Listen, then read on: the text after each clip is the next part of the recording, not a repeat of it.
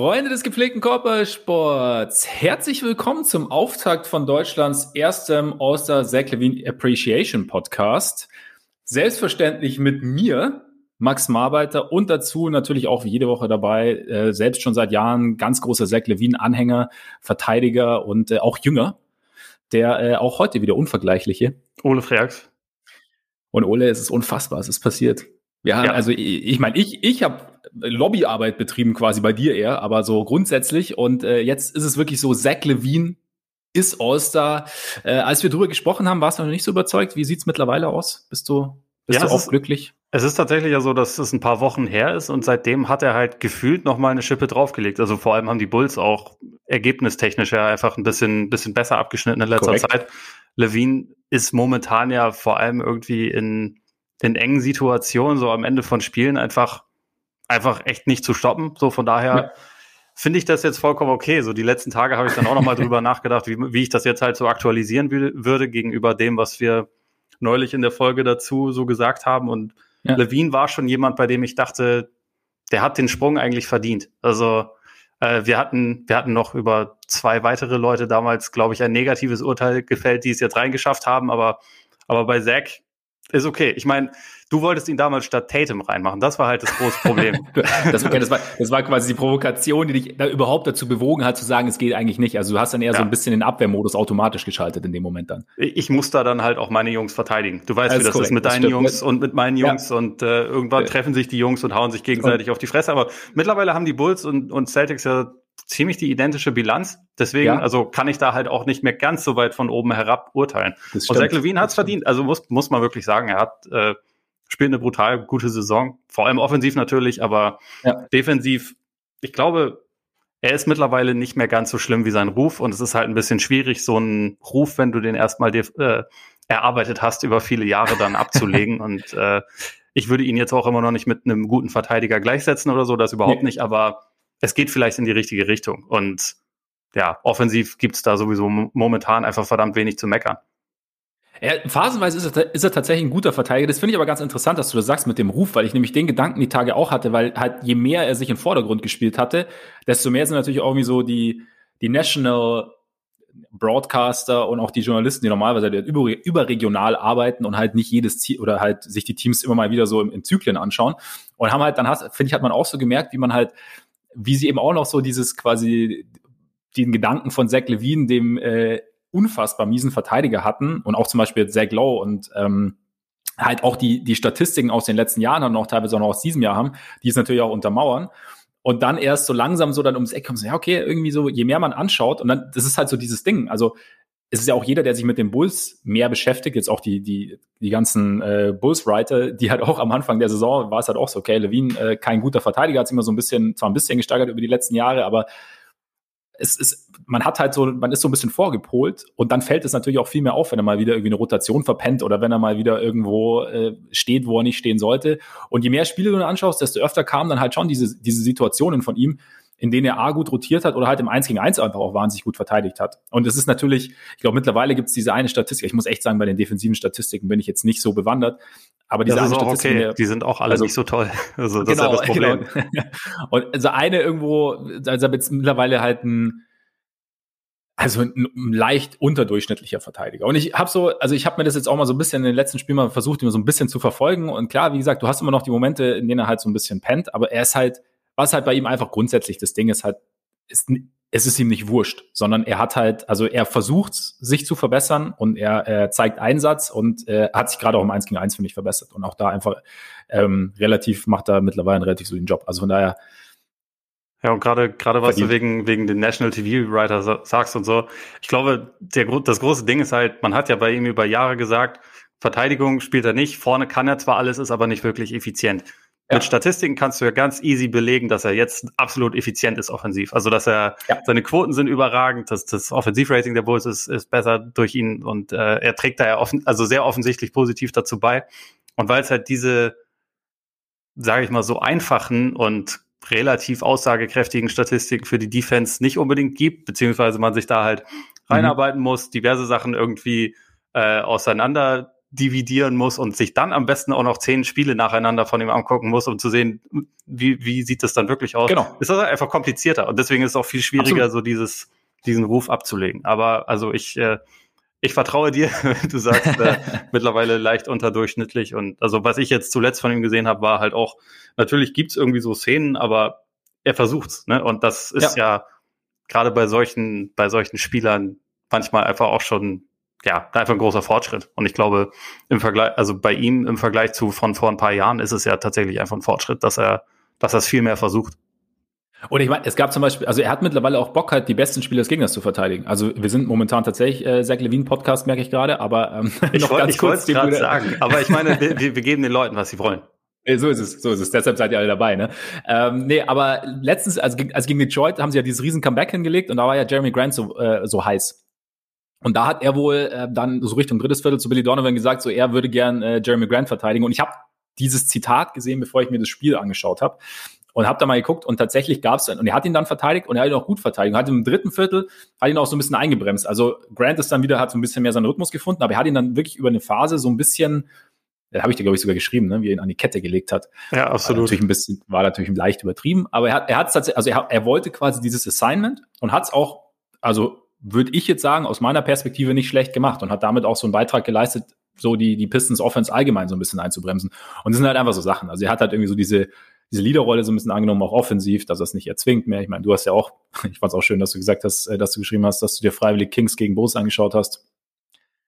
Wow, sehr unterhaltsam. Geil. Ja, also ich meine, ich, so die Kings schaue ich sowieso sehr gerne diese Saison, aber auch die, auch die Bulls werden zunehmend irgendwie angenehmer zu sehen. Also muss ich wirklich sagen. Ja. Das, ist, äh, das kann, man, kann man schon machen.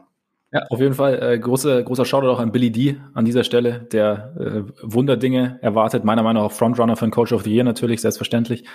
Und Selbstverständlich. Ja, also wie noch krasser eigentlich als letztes Jahr in OKC. Nein, Quatsch. Aber wir wollen jetzt, wir wollen jetzt nicht direkt von All-Star Zach Levine zum Coach of the Year Billy Donovan kommen. Das wäre jetzt, also Genau, lass uns lieber über den Rookie of the Year Patrick Williams reden. So sieht's aus. Der, der, dieser Dreier. ja, ja, also, ja, ja. egal. Gut. Ähm, Vielleicht erzählen wir euch, worum es heute auch außer Zach Levine noch gehen wird. Ach so, ich dachte, das war die Folge. Ach so, ja. Äh, vielen Dank für eure Aufmerksamkeit und ja. dann hören wir uns nächste Woche wieder. Nein, natürlich äh, sprechen wir über jetzt gleich am Anfang, gehen wir direkt zu den ganzen All-Stars über. Also wer ist dabei, wer hat uns überrascht? Wie gesagt, wir haben ja bei Patreon schon drüber gesprochen. Dann äh, sind die Wolves kurz Thema. Äh, es gab einen sehr schönen Dank letzte Woche. Es gab leider auch eine Trainerentlassung und direkt eine äh, Trainer, ein Trainer-Signing bei den Wolves. Die Wizards Fünf Siege in Folge, dann jetzt vergangene Nacht gegen Clippers verloren, aber man scheint auf einem guten Weg zu sein. Es gab auch ein paar Twists. Ich habe auch gesehen, Ole hat da sogar äh, den Wizards eine Kolumne gewidmet, beziehungsweise die erste Seite seiner Kolumne gewidmet, womit wir vor vier Wochen auch noch nicht unbedingt gerechnet hätten. Auf jeden Fall nicht in, in, positiver Hinsicht. Nicht in positiver Hinsicht, ganz genau. Und dann äh, ganz kurz noch die, das Porzingis-Gerücht greifen wir noch kurz auf und selbstverständlich unsere neue Rubrik, die willkürlichen Gedanken, werden wir auch noch los. Dazu haben wir für diese Woche einen sensationellen Patreon-Plan. Denn auf unserer Patreon-Seite, die da lautet patreon.com slash Korpiger Podcast und Korpiger mit AE. So sieht das aus. Da könnt ihr uns einerseits mit monatlichen Beiträgen unterstützen. Vielen, vielen Dank an all die das schon tun. Andererseits bekommt ihr dafür extra Content. Und äh, da werden wir morgen oder übermorgen ein spezielles All-Star-Format launchen nicht launchen. Wir werden halt einmal drüber sprechen. Also es ist, wird keine Serie. Einmal machen wir. Und dazu. Danke für die Klarstellung. ja, muss man auch, ne? Ja. Und dazu noch ein kleiner Hinweis. Natürlich, äh, wir hatten, der Bandwagon läuft wieder aus. Auf Instagram haben wir euch gebeten, uns zu sagen, welchen Bandwagon wir besteigen sollen. Das allseits beliebte Format äh, per Bandwagon durch die Association, das wir, glaube ich, die, durch die letzten zwei Saisons gezogen haben, dass wir diese Saison noch nicht gestartet haben, starten wir jetzt wieder. Allerdings, bei Instagram haben wir es gesagt, unter neuen Parametern. Ihr wählt, wir machen eine Vorauswahl an Teams, ihr wählt das Team. Danach schauen Ole und ich zwei Wochen lang dasselbe Team an und werden dann unsere Eindrücke schildern. Jetzt war das mit der Umfrage, sagen wir mal, holprig. Ja, ja es, wie gesagt, es gab da Informationen, dass die Sache, so wie wir das angeleitet haben, funktioniert. Es hat auch halbwegs funktioniert. Wir haben nämlich ein Ergebnis. Und unser Ergebnis sind, es hatten einige hatten Angst, es sind die Knicks. Es sind nicht die Knicks geworden, es sind die Sacramento Kings geworden. Und Ole hat es gerade schon gesagt. Ich meine, Ole, du bist eigentlich zufrieden damit, oder? Ich habe da überhaupt nichts gegen einzuwenden. Ja, das ist sehr gut. Ich auch nicht. Das heißt, wir werden jetzt die Kings anschauen. Zum Beweis werde ich natürlich auch noch das Ergebnis posten. Später. Wir sind nämlich ein transparenter Podcast. Ja, Transparenz ist uns sehr, sehr wichtig. Das heißt, ihr seht genau, was Sache ist. Und es ist aber natürlich nicht das letzte Mal. Ich habe schon gesagt, wir wollen dynamischer werden. Und beim nächsten Mal dann werden wir wieder euch fragen, wieder eine Umfrage starten und diesmal auch noch ein wenig transparenter. Wir wissen schon genau, wie wir das anstellen werden. Und es wird, es wird überragend. Es werden, es werden auch Teams dabei sein, die ihr jetzt vielleicht vermisst. Es werden vielleicht, vielleicht sind die Cavs dabei. Wer weiß. Vielleicht sind auch die Bulls dabei. Aber die Komm. mittlerweile ja schon Richtung Contender tendieren, wahrscheinlich eher nicht. Von daher reden aber wir sowieso jetzt, jede Woche über die Bulls. So, so ist es ja eben, genau, genau. Aber wir können so eine Folge widmen eigentlich. Nee, egal. Auf jeden Fall, der Bandwagon rollt ab sofort Richtung Sacramento. Und dann werden wir sehen, wie es weitergeht. Und jetzt würde ich sagen, gehen wir direkt zu den All-Stars.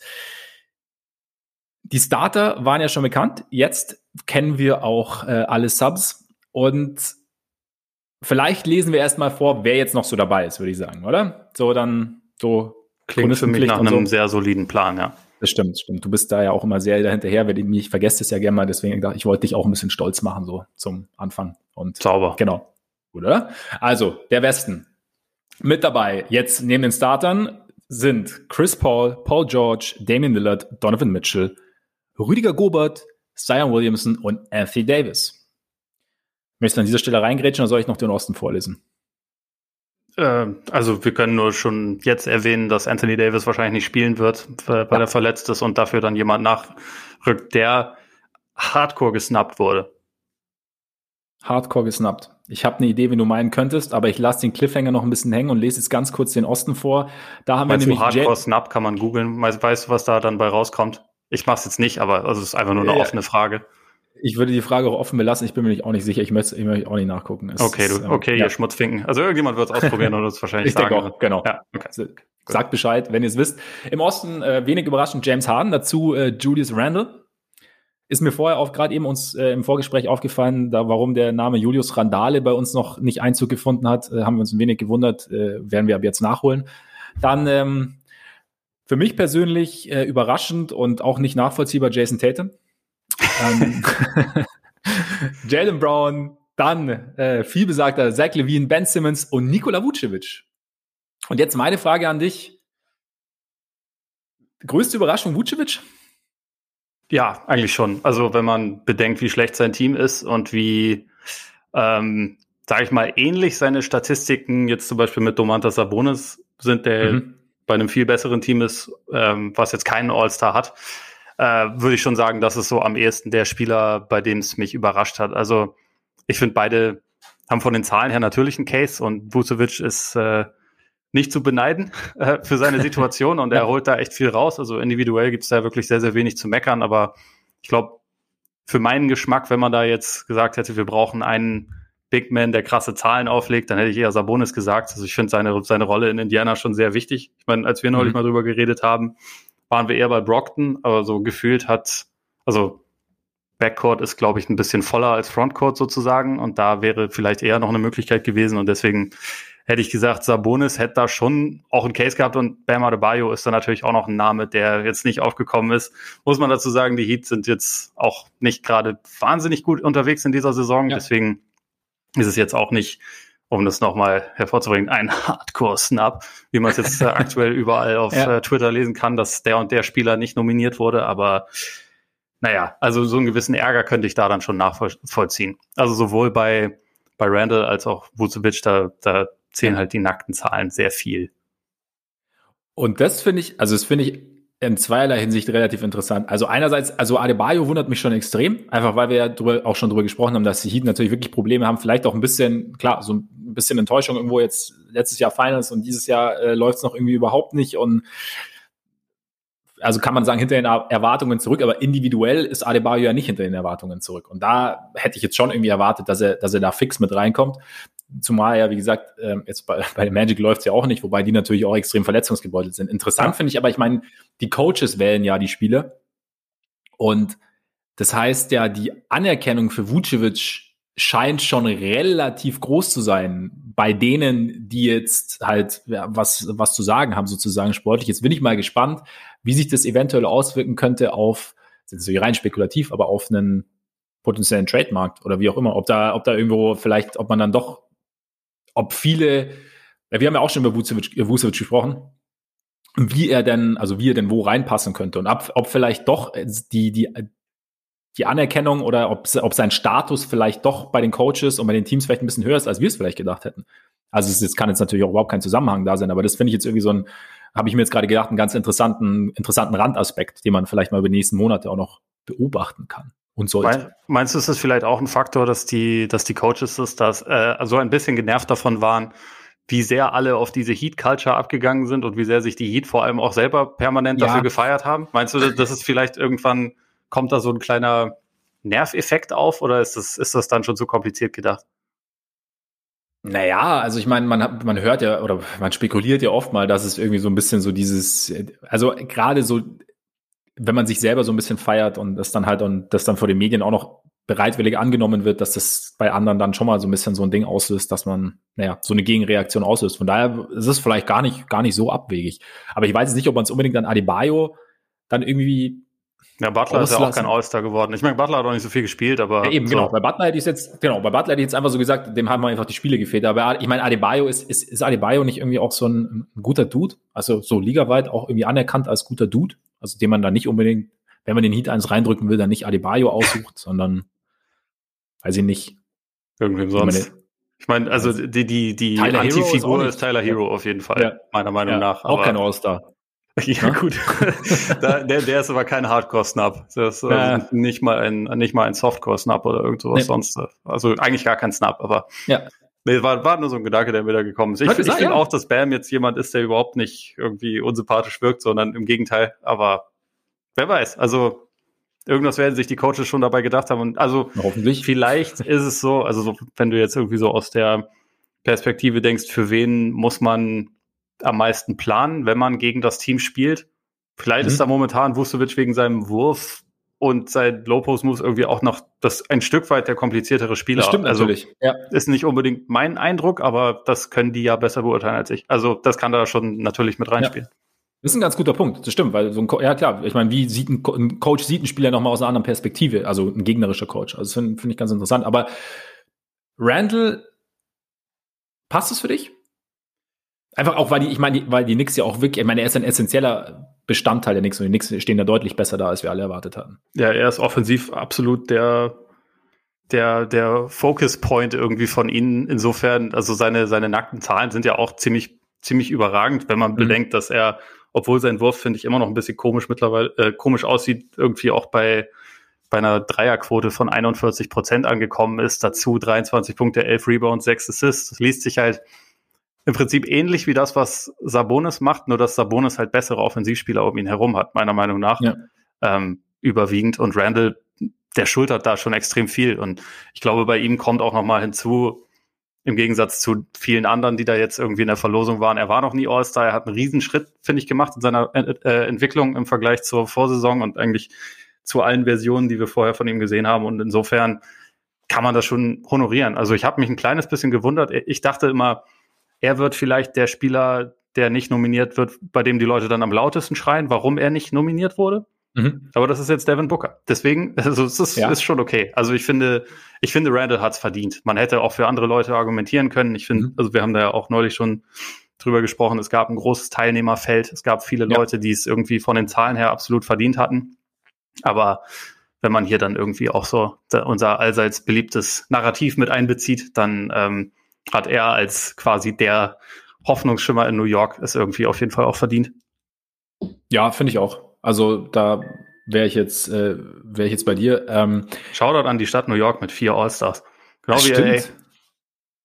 Stimmt. Man hätte gut, ich meine, bei den Nets war es irgendwie ein Selbstläufer. also, Schon seine oder er tradet dir drei All-Stars, dann hast du auch drei All-Stars. Aber bei den Knicks tatsächlich, tatsächlich überraschend. Auch ganz cool, dass die Knicks wieder einen haben. Äh, bevor wir jetzt zum Westen kommen, damit zu Devin Booker, Trey Young. Snap. Ja, die, die Hawks sind halt in letzter Zeit nochmal richtig hart äh, wieder in die falsche Richtung gegangen. Es geht ja, geht ja die ganze Zeit irgendwie so hin und her. Und wenn mhm. wir über Teams wie, wie Miami als Enttäuschung reden, muss man ja sagen, dass die, dass die Hawks da keinen Deut besser sind. Ich glaube, die Heat haben sie mittlerweile sogar überholt. Und äh, natürlich hatten die irgendwie viele Ausfälle, aber ist halt irgendwie schon klar den Möglichkeiten hinterher. Und ich glaube, das war, da hatten wir, oder ich zumindest habe immer gedacht, ich nehme eher Trey Young als, als Zach Levine, so quasi als den All-Offense, No-Defense-Spieler. Aber das hat sich ja mittlerweile ein bisschen korrigiert. Ja. Und ja. Le Levine ist auch der effizientere Offensivspieler. Also Trey Young hat zwar vielleicht oder hat auf jeden Fall, glaube ich, als Playmaker natürlich eine größere Rolle, aber wenn man bedenkt, was jetzt irgendwie diese Saison dann konstant abgeliefert wurde, ist Levine da schon vor ihm zu sehen, finde ich. Und der Backcourt ist halt, also man muss ja immer sagen, wenn jemand gesnappt ist, wer, wer ist denn derjenige, den man rausnimmt, wenn man, wenn man Trey Young da jetzt reinpacken will? Und das finde ich halt relativ schwierig, weil alle, alle Spieler, die da statt ihm stehen, haben meiner Meinung nach bisher eine bessere Saison gespielt. Oder, oder wie siehst du das? Ich sehe es genauso. Also für mich war damals, als wir gesprochen haben, war, war Young noch drin. Ja, bei mir auch, statt Levine. Genau, bei ich weiß, ich glaube, bei mir ist statt Simmons tatsächlich. Ich glaube, ich hatte Simmons nicht drin. Aber Simmons hat halt auch noch mal ein bisschen zugelegt, also gerade offensiv. Und du hast äh, recht, ich glaube, Simmons hatten wir sogar beide nicht drin. Genau, und ich meine, defensiv ist er sowieso über jeden Zweifel erhaben und ich finde mittlerweile, also wenn ich, wenn ich, mir das Team jetzt so anschaue, ist es für mich auf jeden Fall zu rechtfertigen. Also ich hätte, wenn ich in, entschieden hätte, hätte ich wahrscheinlich Bam genommen statt Vucevic, wahrscheinlich, schätze ich. Einfach aber auch, weil, weil mir die die Magic dann zu weit unten sind, wobei ja beim All-Star-Team ja oft auch der Teamerfolg jetzt nicht ganz zwingend so die allergrößte Rolle spielt. Individuell kannst du, finde ich, auch, auch Vucevic irgendwie rechtfertigen. Und ähm, ansonsten, ja, Sabonis, Randall, ich finde dein, dein Argument, dass die Zahlen ähnlich sind, dass aber Sabonis die besseren Spieler um sich rum hat und, und ähm, Randall haben vielleicht auch noch ein bisschen mehr Schulter und einfach auch der Sprung. Da finde ich ganz interessant. Ich bin mal gespannt aufs ähm, Most Improved Player Rennen dieses Jahr. Ist eigentlich gar nicht so uninteressant. Ne? Es gibt so ein paar, so von denen man also klar, so Second-Year-Pros wie, wie Hunter zum Beispiel, aber halt auch so, also Randall, auch Levine, also die dann theoretisch ja da irgendwo so reinspringen könnten. Und Jalen Brown natürlich.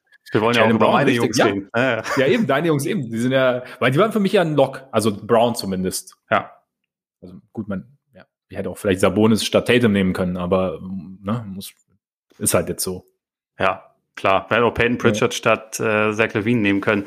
Aber also ganz kurz noch, wenn wir bei den Snaps sind, ich glaube, und das, über den haben wir letztes Mal auch gestritten. Äh, Im Osten wäre der größte Snap wahrscheinlich Chris Middleton, oder? Also gemessen an dem, was ja. er insgesamt über die Saison ja. geliefert hat, wie sich seine, seine Zahlen im Vergleich zur Vorsaison verbessert haben. Und äh, da war er halt ein All-Star und jetzt ist ja. das nicht. So, insofern, ich glaube, ihn könnte man da oder sollte man wahrscheinlich an erster Stelle nennen sogar. Absolut. Aber meinst du, dass da vielleicht so ein bisschen so die, die Tendenz der Bugs in den letzten Wochen so ein bisschen eine Rolle mitgespielt hat? Also klar, wir haben darüber gesprochen, sie probieren so ein bisschen was aus und es ist jetzt die Regular Season ist jetzt nicht ganz so entscheidend, aber dass quasi diese kleine Niederlagenserie auch damit korreliert hat, dass Jerry Holiday ausgefallen ist und das dann vielleicht so ein bisschen, dass man sagt, okay, in der Hierarchie ist vielleicht Holiday sogar noch ein, also weil Middleton ja trotzdem konstant geliefert hat, ist vielleicht Holiday ist es der zweitwichtigste Spieler oder Middleton ist, also weißt du, dass, dass da, dass das irgendwie so ein bisschen mit reinspielt? Kann schon sein. Ich glaube, insgesamt ist es aber einfach, es gibt viel Konkurrenz, es gibt eine gewisse Bugs-Fatigue. Also ich glaube auch nicht, mhm. dass äh, diese Saison die Bugs individuell große Awards abräumen werden, was ja in den letzten Jahren absolut anders war. Ähm, ja. Und ich glaube, sowas, sowas spielt da schon dann so ein bisschen, bisschen mit rein. Aber auch, wie gesagt, wenn wir hier über Snaps reden, es gab gute Alternativen. Und ich finde, also wie gesagt, bei, bei Vucevic bin ich auch so ein bisschen hin und her gerissen, wie, wie richtig ich das Ganze jetzt finde. Aber das sind alles Spieler, die es zahlenmäßig absolut verdient haben. Also man, man kann es argumentieren. Und der Probe aufs Exempel, wen raus, wenn, wenn XXX, Punkt, Punkt, Punkt oder XY rein, ist äh, ja nicht immer so einfach. Im Westen jetzt kommen wir zum Hardcore-Snap. Du hast ja schon gesagt, Devin Booker ja, ja das, also das ist auf jeden Fall derjenige, bei dem am lautesten sich die Leute beschweren. Ja, aber auch irgendwie zu Recht, oder nicht? Ja, klar. Aber also, sagt mir immer, wer dafür raus soll. Also dann, dann finde ich das vollkommen okay. Ich glaube, in dem Fall, wer am ehesten raus soll, wenn wir ganz ehrlich sind, ist wahrscheinlich sein Teamkollege, Chris Paul. Und dann kann man darüber streiten, wer hat denn jetzt da den größeren Anteil daran, dass die, das ist, dass die Suns da stehen, ja. wo, wo sie stehen. Oder müssen beide rein, wen nimmt man dann dafür raus? Das sind halt, also von den Spielern, die drin sind, am ehesten kann man wahrscheinlich argumentieren gegen Zion, aber das ist Backcourt, Frontcourt Probleme, das, also, oder man sagt halt, das, das müsste dann irgendwie der Wildcard-Spot sein, aber mhm. es gibt da nun mal so diesen Modus und den kann man blöd finden. Ich bin da jetzt auch ehrlich gesagt nicht der Fan. Ich finde, es sollte überhaupt nichts mit Position zu tun haben, sondern will einfach die zwölf besten oder man könnte es auch von mir aus erweitern auf 15 besten Spieler deiner Conference und gut ist. Aber so ist es halt nun mal nicht. Und dann deswegen immer, wenn, wenn dieses, der und der got dropped und oh Gott, das ist voll schlimm, gucken die alle kein Basketball. So, das ist ja alles okay.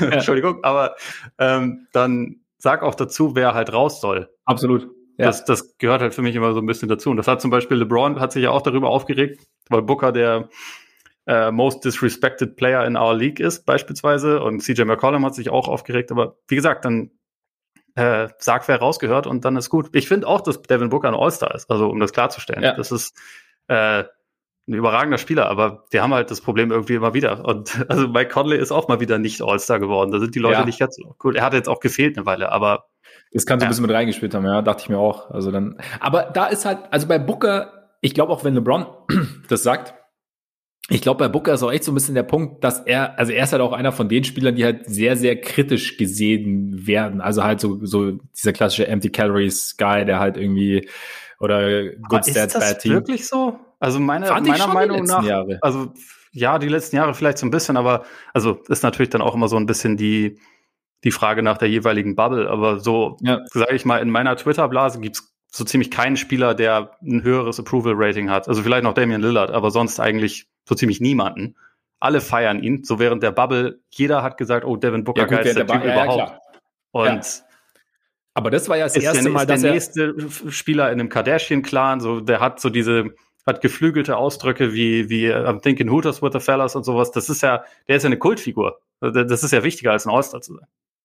Das stimmt. Damit hat er es eigentlich geschafft. Nein, aber ich finde schon, also ich meine, die Bubble war so das erste Mal, dass man dass quasi so seine, seine individuelle, individuelle Qualität dann mit dem Teamerfolg zusammengekommen ist und dass er dann halt auch so, fand ich so in der breiten Masse so ein bisschen die Anerkennung gekommen ist. Und im Endeffekt ist halt jetzt dieses Jahr, ist halt, fällt halt dieses Argument von wegen, ja, ist ja schön und gut, was er so macht, aber die Suns gewinnen halt nicht, fällt halt jetzt weg. Das stimmt. Ist, und ich meine, der, der Gedanke, den du vorher hattest, den hatte ich schon auch. Also ich meine, wem schreibst du denn jetzt am meisten zu, dass es bei den Suns besser läuft? Jetzt Chris Paul? Oder halt eben Devin Booker. Und dann natürlich kannst du sagen, okay, bei den Suns, also was halt gefehlt hat, war Chris Paul. Oder war halt ein, das war halt so der, das Puzzlestück, das irgendwie sie jetzt halt auf die nächste Stufe gehoben hat. Aber ich glaube halt so im, im Verlauf der Saison hat sich, hat sich Booker halt auch nochmal gesteigert. Ich würde jetzt auch nicht sagen, dass, also, hat's, ich hätte vielleicht, wenn, sagen wir mal so, wenn wir jetzt einfach zwischen den beiden gehen, ich hätte vielleicht tatsächlich eher Booker genommen als Paul. Das heißt aber nicht, dass, dass Paul Das finde ich auch vollkommen muss. legitim übrigens. Also, also die, die, den Gedankengang, ich bin mir ehrlich gesagt nämlich gar nicht sicher, bei wem ich's also wo ich jetzt sagen würde, der Spieler ist wichtiger für den Teamerfolg. Nee, eben genau. Also ich meine, so, so einfach lässt sich es oft auch gar nicht sagen. Aber, ja. ja. Bei mir wäre die Tendenz knapp Richtung Paul, aber auch mehr okay. so wegen Gefühlssache und weil ich Chris Paul halt seit 45 Jahren dabei beobachte, ja. wie seine Teams immer besser sind, wenn er spielt. Ja. So, das ist halt, da hat man halt noch ein bisschen mehr so dieses, dieses, äh, diese Kenntnis einfach von ihm. Also, weil, weil man das halt über die Jahre sieht, obwohl seine Statistiken natürlich nicht so gut sind wie die von, von Booker, also so, so in, in Sachen Counting Stats und so. Ja, ich meine, im Endeffekt bei Paul ist ja, glaube ich, auch so dieses, diese Aura und dieses Ding, was er halt so, so generell als Glue-Guy sozusagen für, für ein funktionierendes Basketballteam mitbringt, einfach spielerisch ist, glaube ich, halt, das, das lässt sich halt einfach schwer messen irgendwo an individuellen Stats, gerade wenn du sie nur auf ihn beziehst. Und von daher, also ich finde, Paul passt da auf jeden Fall rein. Booker vielleicht eher. Ich meine, Zion wenn wir halt sonst so auf den, wenn wir sonst auf den Backcourt gucken, noch ganz kurz, also dann, dann, dann können wir mit Zion weitermachen. Aber also Donovan ja. Mitchell ist da ja auch noch drin. Ich glaube, ich finde oder ich bin mir relativ sicher, dass ich finde, dass Devin Booker insgesamt der etwas bessere Basketballspieler ist. Aber in dieser Saison gehe ich im Moment eher mit Mitchell, weil die Jazz natürlich auch einfach mit Abstand das beste Team der Liga momentan sind. Und dann finde ich das, finde ich das halt absolut vertretbar, dass Mitchell den Nord statt Booker bekommt, zumal, ja. wie gesagt, Booker wird wahrscheinlich derjenige sein, der dann nachrückt, wenn Anthony Davis bekannt gibt, dass er sich ausruht. Also ich finde auch Mitchell gehört auf jeden Fall rein, ist für mich auch kein, kein, kein Streichkandidat, Kandidat, auch nicht zugunsten Bookers, also auch aus den Gründen, die du genannt hast und gleichzeitig hat er sich eben auch nochmal gesteigert, auch nochmal irgendwie eine, irgendwo eine Schippe draufgelegt und ja, gehört für mich auf jeden Fall rein. Ja gut, Zion, da sind wir halt, habe ich jetzt auch irgendwie heute gelesen, du bist halt genau bei dem Punkt, was du halt immer sozusagen Booker vorgeworfen hast. Da bist du jetzt so ein bisschen bei Zion, wobei ich das auch nur so, ich meine, sie rennen halt so ein bisschen dieser miesen Phase so am Anfang hinterher. Mittlerweile sieht es ja auch ein bisschen besser aus beim Pelicans und Zion hat halt auch einfach, also momentan eine ziemlich brutale Phase, muss man einfach so sagen. Und halt so gerade so dieses Ding, seitdem er halt so ein bisschen mehr seine, seine Dampflok noch mit, mit ein bisschen mehr Anlauf Richtung Zone schieben darf, ist das halt einfach alles nochmal äh, ein bisschen weniger leicht zu stoppen als vorher. Und von daher ist es, also, ja, ein, das, sind, das sind jetzt ungefähr 15 Spiele, ähm, in denen Ben Gandhi halt gesagt hat, Zion, du initiierst jetzt und seitdem haben ja. die Pelicans im Großen und Ganzen die beste Offense der Liga oder so zumindest ja. sehr weit, sehr weit vorne dran. Ich hatte vor ein paar Tagen die, die Zahlen mal rausgesucht. Da waren sie tatsächlich auf Platz eins und also man kann es halt, okay, finde ich, sehen, ja. wenn er spielt. Also gegnerische Teams sind ziemlich überfordert, wenn der halt mit Dampf ankommt und wenn ihm vor allem dann irgendwie zum Beispiel jemand wie, wie JJ Reddick den Screen stellt und dadurch halt keiner dann da ist, äh, von dem man aushelfen kann, sondern jemand, an dem man kleben muss. Dadurch ja. hat er dann halt irgendwie häufig so diesen, diesen Anlauf und ist halt nicht zu stoppen. Also so beispielsweise jetzt auch in diesem Spiel gegen die Celtics am Wochenende, da haben sie am Anfang, hat es vor allem Thompson gut gemacht, ähm, also in der ersten Halbzeit. Mhm. Und mit der Zeit hat Zion aber einfach Wege, Wege gefunden, wie er da trotzdem durch ist. Und er ist halt teilweise, er springt ja durch Leute durch und die haben einfach keine ja. Chance. Und das sind ja, ja, also Tristan Thompson ist kein leichter Dude, ne? Also das ist ja, ja. so ein richtig, richtig kräftiger Spieler und das ist halt einfach vollkommen egal. Und also, wenn man so, wie gesagt, Defense bei Zion ist immer noch ein Problem, auf jeden Fall. Und das ist bei den Pelicans auch ein Problem, weshalb sie auch in der, in der Phase, wo sie jetzt gut sind, immer noch regelmäßig mit 150 Punkten aufs Maul bekommen können, weil sie einfach defensiv wirklich schlecht sind. Aber ja. offensiv ist er halt einfach nicht zu stoppen und ist jetzt bei, was ist, macht das jetzt, ich glaube, 25 Punkte im Schnitt bei über 60 Prozent aus dem Feld. Das ist halt, ist halt schon relativ gestört und es wird halt besser. Also die Tendenz ja. steigt gerade. Ja. Und Neulich hatten wir auch noch kurz die Diskussion, ob es jetzt eigentlich eher Ingram oder Zion ist. Damals hatten wir uns, glaube ich, beide für Ingram entschieden, weil mhm. er halt noch mehr Kontrolle über das Team hatte, auch wenn er da schon nicht unbedingt der, der effizientere Spieler war. Aber mittlerweile ist es halt viel mehr Zions Team geworden und deswegen, die Pelicans brauchten natürlich nicht zwingend einen Vertreter, aber wenn, dann halt Zion. Und also insofern fand ich das dann schon auch korrekt, dass er da jetzt derjenige ist, der gewählt mhm. wurde. Nee, ich finde auch. Also es, es lässt sich auch rechtfertigen und es ist, es ist keiner dabei. Also klar kommt immer schnell das Ding auf, so okay, die NBA, also Quoten und so, sie wollen natürlich Zion dabei haben. Zion macht sich natürlich auch gut in einem All-Star-Game. Auf jeden Fall. Mag sein, mag nicht sein. Also ob das jetzt irgendwie Ausschlag gegeben hat, weiß ich nicht. Aber es ist halt spielerisch, es ist halt schon einfach nochmal, also hat er einfach nochmal wahnsinnig viel draufgepackt und so. Und von daher finde ich es finde ich es okay. Und wie stehst du denn ganz kurz vielleicht noch zu der Damien Lillard Luca Doncic äh? Bist du eher äh, Team Dame als Starter oder eher Team Luca? Hm, schon Team Dame. Also bisher ist er einfach insgesamt der bessere Spieler. Das ja. äh, so geil ich Doncic finde und also ich finde auch, dass das irgendwie über die letzten Wochen, wo jetzt auch Dallas dann ein bisschen kompletteres Team hatte, auch wieder konstant besser aussah. Ja.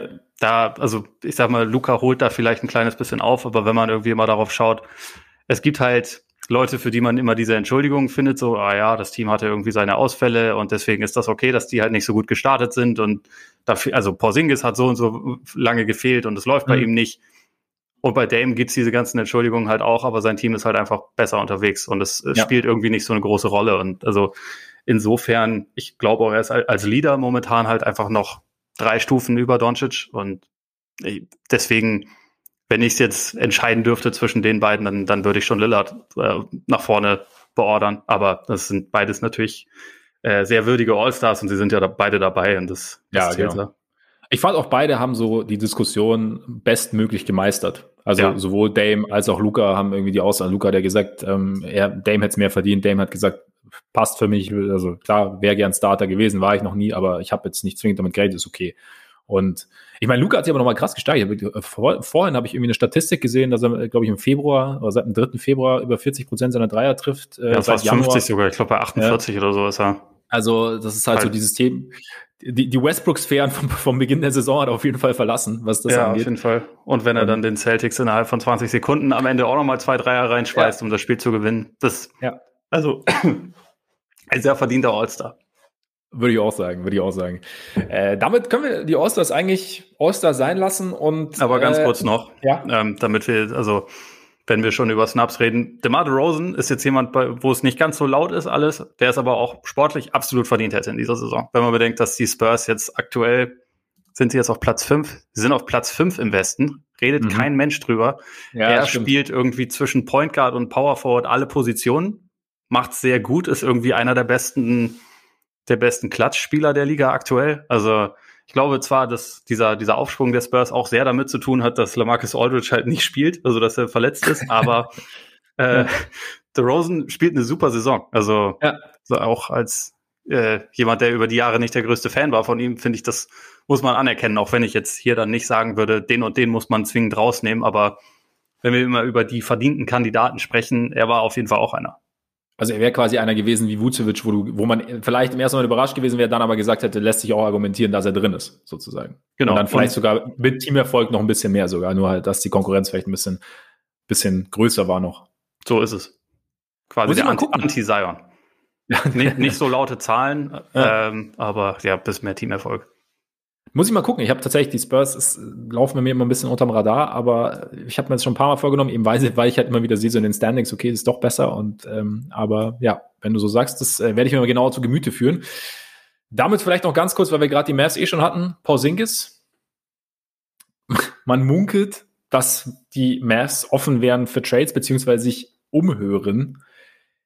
Bei solchen Meldungen, also ich meine, es scheint ja, ich habe dann irgendwie noch ein, ich glaube, der, der Report kam vom Bleacher Report und dann ähm, bei The Athletic haben sie dann geschrieben, ja, also der Journalist ist normalerweise relativ gut vernetzt und es, hätten, es haben sich ja auch ähm, Front Office Mitarbeiter anderer Teams geäußert. Also okay, mag ja sein. Was ich mich grundsätzlich mal frage, ist es nicht ein normaler Vorgang, dass man mal so ein bisschen guckt, so einfach mal lose oder oder man kriegt es ja nicht so oft mit, aber ist es nicht so ein Ding so, hey, nicht so, wollt ihr Spieler X haben, sondern wie sähe es denn grundsätzlich so aus, wenn wir euch sagen würden, dass Spieler X zu haben wäre? So, ja. wer der grundsätzlich interessiert? Ist es, äh, meinst, da denke ich mir manchmal, dass vielleicht passiert das einfach, abgesehen von den Superstars, doch relativ regelmäßig, oder ich weiß nicht, was meinst du? Äh, genau das. Also ich glaube, abgesehen von der, von der ganz hohen Kaste an Spielern, also so in Dallas halt Doncic, geht es da um jeden anderen. Also das halte ich auch für einen stinknormalen Vorgang. Und es ist jetzt halt ein ein Zeitpunkt, wo man sowas dann mal ohne Probleme lancieren kann, weil er halt momentan einfach sehr schlecht spielt. Also dass, äh, dass dann vielleicht auch eher mal nach sowas gefragt wird bei anderen Teams und man halt eher vielleicht mal auf die Information kommt, ja, da gab es mal so ein Gespräch. Das ist vielleicht, also, oder ist ziemlich sicher insofern ja verständlich. Und ich glaube, das mhm. ist, ein, ist ein vollkommen normaler Vorgang. Wenn man bedenkt, dass vor, vor einem Jahr oder so die Mavs noch gesagt haben, das ist unser zweiter Franchise-Player, dann ist es davon ein bisschen eine Abkehr. Also, weil da hätte man ja gedacht, ja. er und Doncic sind beide untouchable, aber wenn man halt sieht, wie sich das bisher so entwickelt hat, dann wäre das ja, also die Mavs würden ihren Job nicht machen, wenn sie nicht darüber nachdenken würden, ob sie nicht vielleicht aus dieser Personalie, der ja auch einen sehr großen Anteil vom Salary Cap schluckt, ähm, ob man da nicht vielleicht noch was Besseres draus machen könnte. Ob das nun mhm. realistisch ist, steht auf einem anderen Blatt, aber dass man darüber nachdenkt, das ist vollkommen normal, gehört dazu einerseits, dass er schlecht spielt, ich, er hat in der Bubble gut gespielt bis zu, seinem, bis zu seiner Verletzung. Jetzt ist er wieder verletzt. Und ich meine, das Verletzten-Thema ist bei ihm schon so ein Ding. Also wie weit, und die Mavs wissen dann natürlich auch mehr. Und ich meine, da, dass man da irgendwo vielleicht auch langsam dann gar nicht mal unbedingt die Geduld verliert, sondern einfach vielleicht auch so ein bisschen den, den Glauben verliert, weil einfach, weil er halt auch diese, diese spezielle körperlich, diese speziellen körperlichen Voraussetzungen hat, die vielleicht eher dazu führen, dass er sich mal verletzt kann ich vielleicht nachvollziehen. Spielerisch denke ich mir immer so, boah, also haben wir ja, wie oft, haben wir erst letzte Woche, ich weiß nicht, in welchem, welchem Zusammenhang war es denn letzte Woche bei irgendeinem Spieler, der noch nicht so bei 100 Prozent wieder ist, nach einer längeren Verletzungspause. Alle anderen sind auch. bei 100 Prozent, ich weiß es gerade nicht. Aus dem ich komme gerade nicht, egal, ist ja auch egal, aber einfach dieses Ding, abwarten, gucken, wenn es dann irgendwie und dann halt dass die Mavs sich umhören. Also, weißt du jetzt, ich, ich bin weit davon entfernt, Porzingis in die Pfanne zu hauen und sagen, was eine Pfeife. So, weil aus dem wird nichts mehr. Einfach weil halt, weil jetzt wir eine, weil er war lang verletzt, hat eine Zeit lang gespielt, wieder Verletzungspause. Muss einfach gucken. Das heißt nicht, dass es, dass es wieder, dass es wieder so gut wird. Äh, davon bin ich auch nicht überzeugt. Aber einfach so ein abschließendes Urteil zu fällen, ist mir jetzt zu früh. Glaube ich, machen die Mavs ja auch nicht. Ich bin halt, was ich halt, was ich mich bei sowas dann auch immer frage, wer lanciert es denn dann? Also wer, wem, wem nutzt denn das, dass diese Information rauskommt irgendwie? Weißt du, wie ich meine? Ja, klar. Also muss man sich auch ja. mal dazu fragen. Und da, ich, ich weiß nicht, Gegner, also ich kann es dir bei einer, bei einer Zusatzinformation kann ich dir sagen. Weil, also es, Ian Bagley von äh, Sportsnet New York hat ja, ja, noch ergänzt, dass es wohl mal einen Anruf bei den Warriors gab. Ian Bagley hat auch schon, als Porzingis in New York war, sehr regelmäßig Updates gehabt und sehr gute Inside-Informationen. Also da kann man sich schon relativ sicher sein, dass das wahrscheinlich über Porzingis Agenten kam. Dann das erste ah, weiß ich okay. natürlich nicht, aber da kann man eins oder eins, glaube ich, zusammenzählen. Würde es denn Sinn machen? kann Porzingis bei Warriors? das ist jetzt, ist jetzt die Frage. Also ich glaube, die Mavs würden wahrscheinlich Wiseman und den, den äh, Top 3 geschützten Pick der Wolves wahrscheinlich nehmen. Aber warum sollten die Warriors den abgeben? Also sehe ich überhaupt gar keinen ja. Grund, also gar keine Motivation von den Warriors. Jetzt mal abgesehen davon, dass, glaube ich, Green und, und Porzingis nebeneinander auch echt knifflig wäre. Also für mhm. Porzingis. Ja. Ja. So, weil das, glaube ich, ja. überhaupt nicht die Persön Persönlichkeiten sind, die zusammenpassen. Wenn man jetzt dann denkt, okay, sie müssten ja große, große Gehälter bewegen, weil es den, äh, den Mavs Andrew Wiggins schmackhaft macht, beispielsweise. Das, also, ja, keine Ahnung, ob das der Move ist, aber da, da denke ich dann auch wieder, warum, warum machen die Mavs das? Weil sie wissen ja, glaube ich, oder du hast ja diese Bubble angesprochen. Das ist ja mhm. letztendlich die Idealvorstellung, die, die Leistung, die er da gezeigt hat, die, die drei Spiele, die er auch gegen die Clippers gemacht hat, bevor er sich dann verletzt hat die Hoffnung ist ja, dass er das mal über eine ganze über eine ganze Postseason auflegen kann. Ich glaube, man rechnet nicht unbedingt damit, dass er mal so ein 82 Spiele Spieler wird, ja. aber vielleicht dann ein 16 Game Player, wie wie Draymond Green das immer aus, ausgedrückt hat, dass sowas halt mal zum richtigen Zeitpunkt funktioniert und dass er dann halt quasi so dieser ideale Konterpart für Doncic ist. Die Hoffnung muss das ja im Moment sein. Und wenn man das, also um das aufzugeben, müsste man schon jemanden haben, bei dem man dann davon ausgeht, dass es vielleicht mit dem noch besser klappt oder dass der noch eine eine konstantere Option ist. Und da sehe ich jetzt aktuell nicht unbedingt den, den Move, der da wahnsinnig realistisch ja. ist. Also der dann auch für zwei Teams realistisch ist. Das gehört auch mal dazu. Ja, absolut. Zumal ich dann auch noch gehört habe, dass sie, dass genau das der Punkt ist, dass sie ihn ja so aufbauen wollen, dass er Richtung Playoffs dann in, in Topform ist und dann eben auch die nötigen Spiele machen kann. Einfach, dass dann eben dass man nicht sagt, die drei Spiele in die Clippers waren super, danach war er raus, sondern dass er einfach auch dann halt so, so lang wie möglich halt oder für den kompletten Playoff-Run der Mavs zur Verfügung steht und auch seine, seine bestmögliche Leistung abrufen kann. Deswegen, ja, abwarten ist halt, ne? Ja, also abschließend, ich glaube nicht, dass, äh, dass da dem nächsten Trade kommen nee. wird, weil ich glaube, die Mavs haben nicht so das große Interesse daran, für Porzingis irgendwie zwei Rollenspieler zurückzubekommen, sondern wenn dann halt ein Star-Kaliber und das gibt momentan, glaube ich, niemand ab, weil, muss man auch ja, dazu eben. sagen, sein Trade wird, sein Trade-Wert war ja selten so niedrig, wie er aktuell ist, ja. wo er halt ja. defensiv eine Katastrophe ist, überwiegend, muss man ja, ziemlich ehrlich sagen. Also das kommt ja zu dem sowieso äh, traditionell nicht wahnsinnig effizienten Scoring noch hinzu. Und also solange die Defense so aussieht, wird sich da jetzt nicht unbedingt jemand bemühen und sagen, boah, den brauchen wir unbedingt mit seinem Riesenvertrag. Eben, denke ich auch. Also von daher, komischer Zeitpunkt für die Meldung einfach. Also deswegen irgendwo passt es gerade nicht und äh, wie gesagt, ist wahrscheinlich auch einfach nicht so nicht nicht wirklich handfest, sondern eher so mal großer Zeh ins Wasser und gucken, ob ne, ob jetzt schon Ende Februar, ob es schon warm genug ist für einen kurzen Sprung. Egal. Wo es sicher nicht warm genug ist, in Minnesota. Ja, da war es auch nie warm. Da war es auch nie warm, da wird es auch nie warm. Die Wolves wir sprechen über die Wolves und ähm, möchtest, möchtest du mit Anthony Edwards Dank beginnen? Äh, ja, also. Wann hast du davon gehört? Wie bitte? Wann hast du davon gehört? Wann hast, wie, wo hast du ihn gesehen zum ersten Mal? Äh, am nächsten Morgen. Ich weiß nicht mehr um welche Uhrzeit, aber so war so mit das erste, was mich angesprungen hat, als ich äh, Twitter morgens aufgemacht habe. Und ich wurde zum Glück nicht ganz so brutal angesprungen wie Jutta Watanabe, aber ja durchaus wurde ich da davon angesprungen, ähm, auch von dem überragenden Kommentar von Nate Duncan. Hast du das eigentlich gesehen? So, so diese diese äh, quasi Kontroverse, die da daraus noch entstanden ist auf Twitter? Dass, dass, dass er gesagt hat, äh, alle reden über den Dank und dabei hat er irgendwie, ich weiß nicht mehr, so und so viel aus dem Feld und äh, 0 von 7 Dreier und äh, irgendwie so. Ja. Was? Ja, ja genau. genau. Ja. Irgendwie alle reden über den, den Dank des Jahres. Übrigens hat äh, Anthony, Dead, äh, Anthony Edwards nur drei von 13 oder so und 0 von 7 Dreier, wo, wo ja. weshalb dann natürlich sehr viele Leute ausgerastet sind. Ich selber habe, ich habe ja auch den Dank gepostet und da wurde dann, da, darunter kam dann so eine Diskussion auf wegen, ähm, wegen Danken halt auch. Mhm. Und irgendwann musste ich das muten, weil sich die Leute da echt sehr aggressiv gestritten haben. Also es okay. gab halt quasi die, die Nerd-Corner und die andere Corner, die einfach nur diese Aktion genießen wollte. Ja. Und ich wollte irgendwann einfach wieder meinen Twitter-Feed genießen. Deswegen musste ich das erste Mal einen Tweet von mir selbst stumm schalten. Krass. Shoutout an auch die Community. ja, auch mal wieder neue Erfahrungen gesammelt. Ja.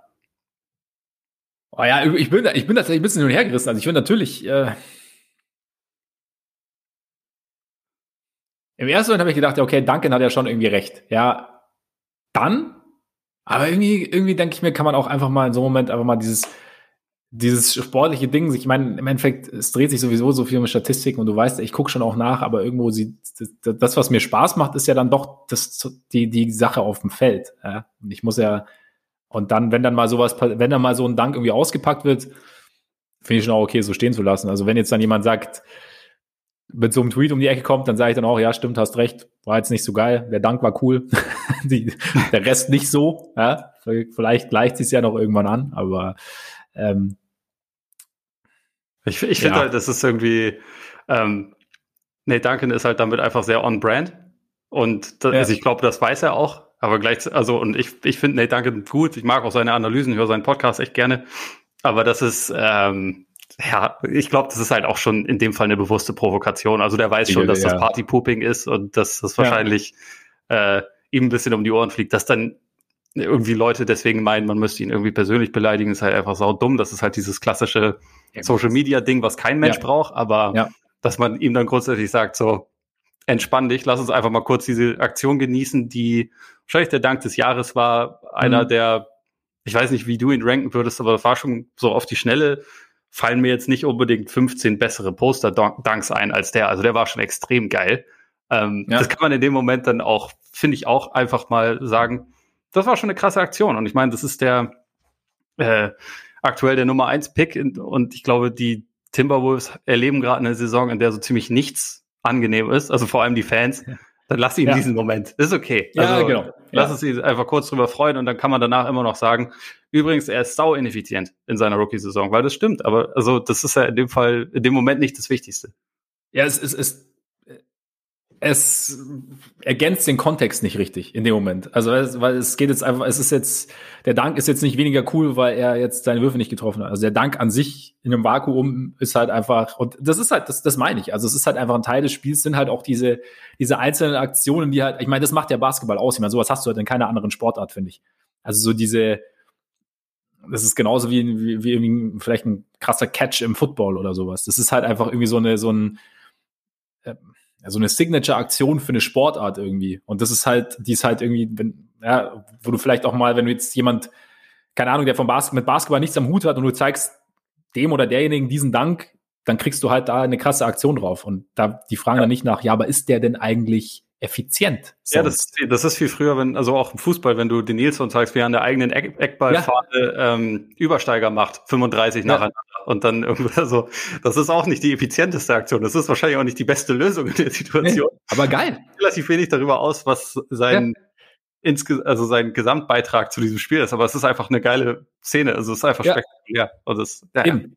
Sport, also das ist halt das Ding, was ich echt finde. Ich meine, Sport ist halt einfach mehr als nur das nackte Ergebnis und die nackten Zahlen. Also ich meine, wir fangen ja jetzt auch nicht, also keiner fängt ja an, eine Sportart zu lieben, weil er sagt, boah, keine Ahnung, ich mag es irgendwie, wenn jemand äh, sieben von zehn aus dem Feld trifft oder so.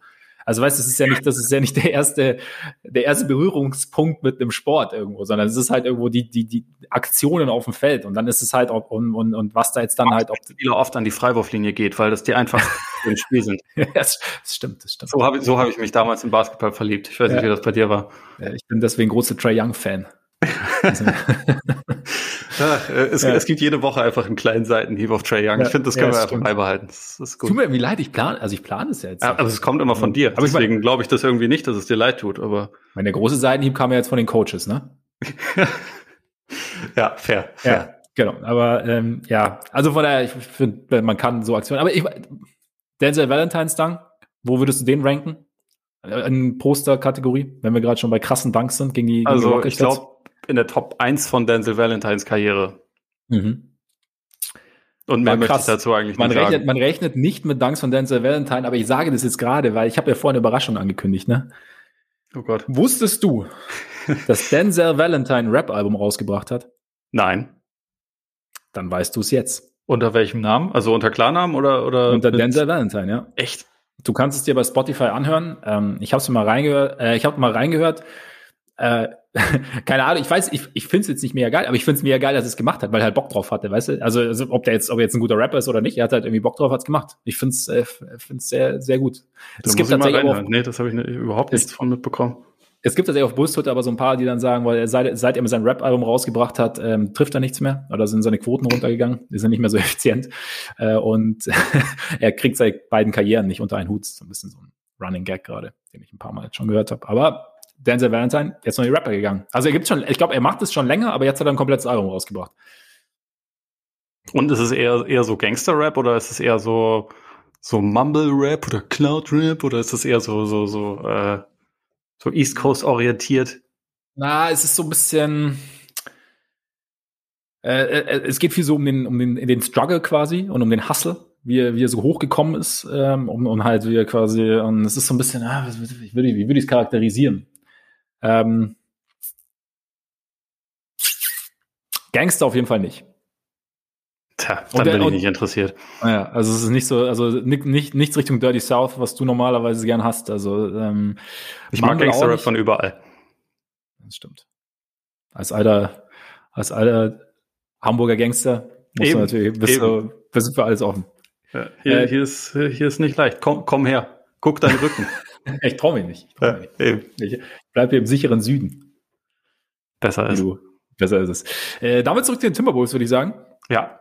Das, das, war, das war ein komischer, komischer Ausflug, aber ja, machen ja, wir gut, aber muss, muss auch mal sein.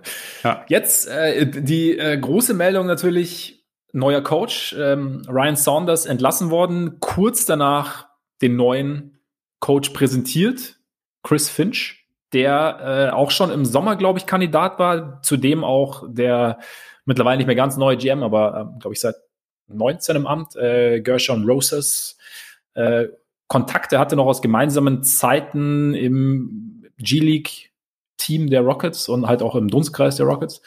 Und ja, jetzt neuer Head Coach, äh, sehr habe ich auch gelesen, eigentlich ein sehr, sehr seltener Vorgang, dass ein Assistant Coach, weil er bei den Raptors eigentlich Assistant Coach war, während der Saison von der Bank geholt wird, um halt dann irgendwie Head Coach zu werden. Glaube ich, letztes Mal 2009 passiert, habe ich irgendwo gelesen. Ich glaube sogar noch, noch länger her. Mit Lionel, okay. Lionel Hollins war das, glaube ich, ne? Irgendwie 2007 hätte ich gelesen, dachte ich. Aber egal. Also ich glaube, es war jedenfalls ja, Hollins. Genau, ist auf jeden Fall lang her. Und ähm, genau, und dann war halt, also es, es war, es war tatsächlich dann kontrovers hinten raus, habe ich gehört. Also weil halt natürlich dann gleichzeitig hast du halt so den Klassiker, der Head Coach geht, also bekommt halt der zweite Mann so, sozusagen die Chance. Also und, und ähm, dann war natürlich auch dieses, dass, dass die, die Big Two der, der Wolves noch nie wirklich zusammengespielt haben. Also ich glaube, was haben, wie viele Spiele zusammen haben Russell gemacht und Town sechs oder so? Fünf haben sie bisher Fünf. auf dem Buckel, seitdem ja. äh, Russell dahin getradet wurde. Genau, und es werden auch in naher Zukunft werden es nicht viel mehr werden, weil Ruffs ja jetzt am Knie operiert wurde. Towns ist jetzt zwar wieder zurück und halt, genau, und, und deswegen sagen halt einige, Saunders hat nicht die, nicht die großen Chancen gehabt und ja, er war aber anscheinend halt nie so der Mann von, von Roses und äh, jetzt ist halt so das Ding. Ich meine, hart finde ich halt so, was heißt hart? Ich meine, es ist halt diese Geschichte bei Timberwolves mit, mit Ryan Saunders, ist natürlich schon irgendwie speziell, halt sein Vater quasi die Timber, Flip Saunders und die Timberwolves halt so eng beieinander gewesen. Er hat irgendwie in sein, im Büro von Flip auf der Couch gepennt, während er irgendwie als Kind, während der äh, Videostudium gemacht hat und so und dann zum jüngsten Headcoach der NBA und hm. aber äh, keine Ahnung, ich kann halt den Coach äh, Ryan Saunders nicht wirklich einschätzen.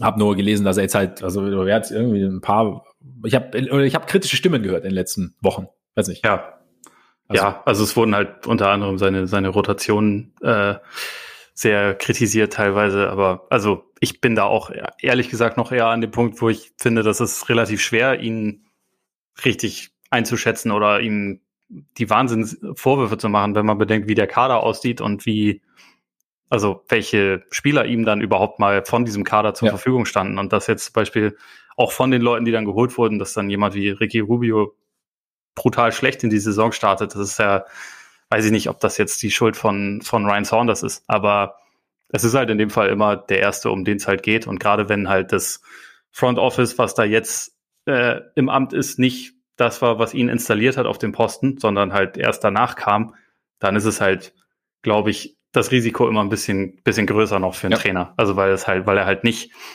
quasi in Übereinstimmung geholt wurde, sondern da kommt dann jemand Neues rein und der hat dann vielleicht andere Ideen. Dass Gerson Rosas bisher als äh, GM einen wahnsinnig tollen Job gemacht hätte, kann man auch nicht unbedingt behaupten, aber er ist jetzt, ja. also das ist halt einfach dann der Erste, der geht.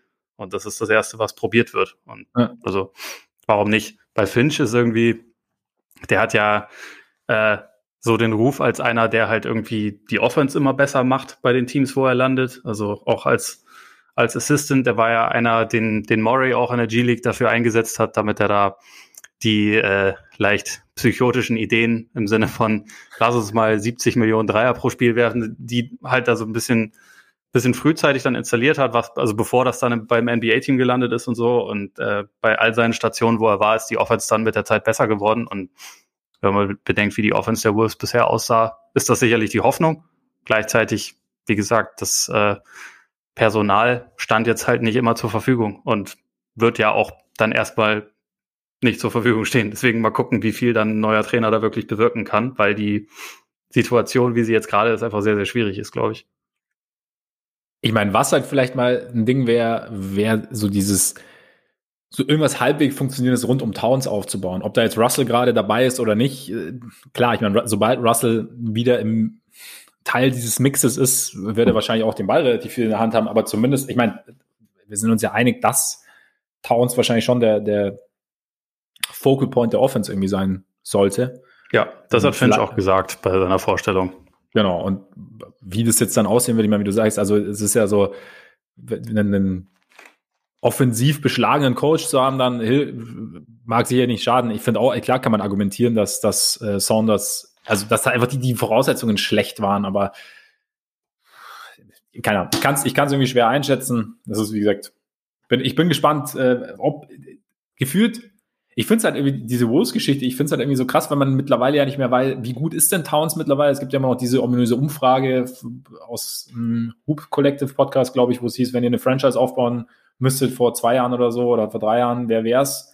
Und alle haben Towns gesagt und jetzt. Die waren, das war keine ominöse Umfrage, das ist der GM-Survey, der geht jedes Jahr vor der Saison oh, rum. sorry, okay, ja. Das, das ist quasi stimmt. eine mehr oder weniger offizielle Sache. Das war, glaube ich, ja. vor drei Jahren.